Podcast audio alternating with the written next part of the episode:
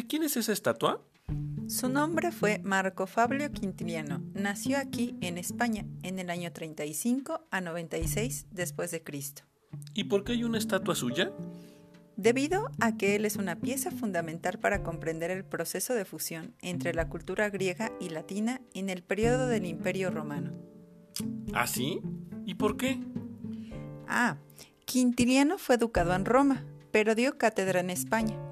Escribió una serie de libros que se nombran Instituto Oratoria, en el que se plantea el proceso educativo desde tres componentes, objetivos, métodos y contenidos. ¿Y eso no se había hecho antes? Ah, bueno, sí, pero este escrito tiene la peculiaridad, peculiaridad de estar dirigido a la formación del profesor, a instruirlo en el contenido, principios y métodos de enseñanza lo que le otorga un gran mérito a esta serie de libros es su reconocimiento del papel fundamental del docente como mediador en el proceso de aprendizaje. ¿Serie de libros? ¿Cuántos son? Son 12 libros y en ellos Quintiliano da una nueva visión de la educación. Subraya que el docente debe ser un hombre sabio y de carácter, ya que su comportamiento ejerce influencia sobre los niños.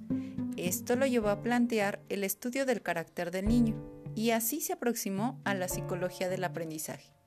Por ejemplo, él fue el que descubrió que es mejor recompensar a un niño por una lección aprendida en lugar de castigarlo por una que aún no ha aprendido.